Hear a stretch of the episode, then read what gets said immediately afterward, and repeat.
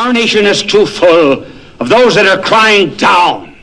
Down with the police, down with the churches, down with teachers, down with government. Can you build anything down? You cannot. Certainly time in our nation to change our words. And let's begin now to use the word up.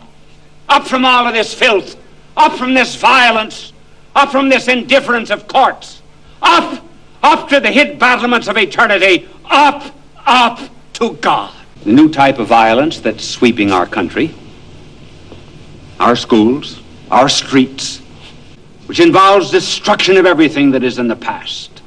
The first characteristic of the new violence of our day is what we will call elitism.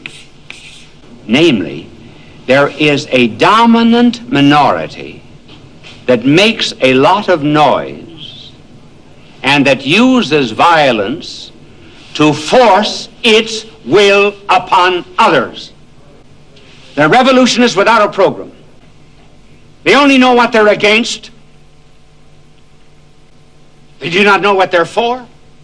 The kind that are rifle desks, destroy property, burn homes, do anything to enforce their will. Satanism is behind it too. This is the third characteristic of it. The world is built on order. There's a plan. So scientists are able to discover the laws of the universe.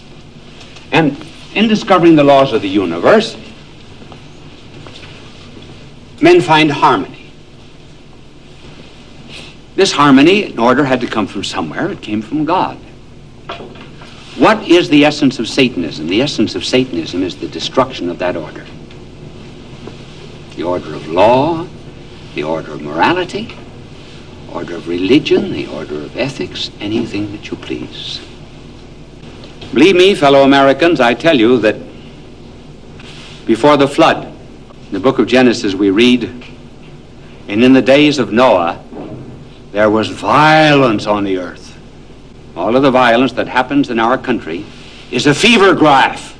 Read it. And it points to a decay in our civilization. How are we going to get out of it? I tell you one thing that we, we have to do. We have to realize maybe why the eagle is our national symbol. The eagle always builds its nest high in the mountain crevices. When the young are hatched, the eagle pushes its young over the nest. And they fly down to what to eaglet eyes must seem like sudden death. And just before the young eagle crashes, the mother eagle swoops down from its nest, down to the abyss and catches the young, and then flies up into the sky, swoops from out it again, and repeats the process until the bird has learned to fly. Moses saw that and he wrote, as the eagle stirs among the young, so does God stir among the nations. Maybe God is stirring us, bringing us to the brink of danger,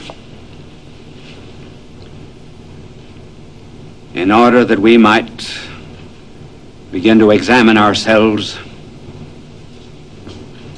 and restore the dignity of man and a belief in God.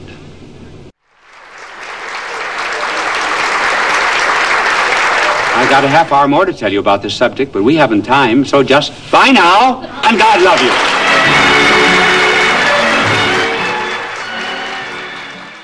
Well, he gave this talk almost 50 years ago. It sounds like he was giving it for us today. And I want to highlight what he said at the beginning, that until we turn to God and recognize him as the supreme authority, we're not going to get out of this. We might respect leaders and all that stuff, but God is the only one that can truly guide us and until we give our wills to him and serve him, nothing's gonna change. So please like this video and share it with others as it's a really refreshing and encouraging thing to hear in this troubling time.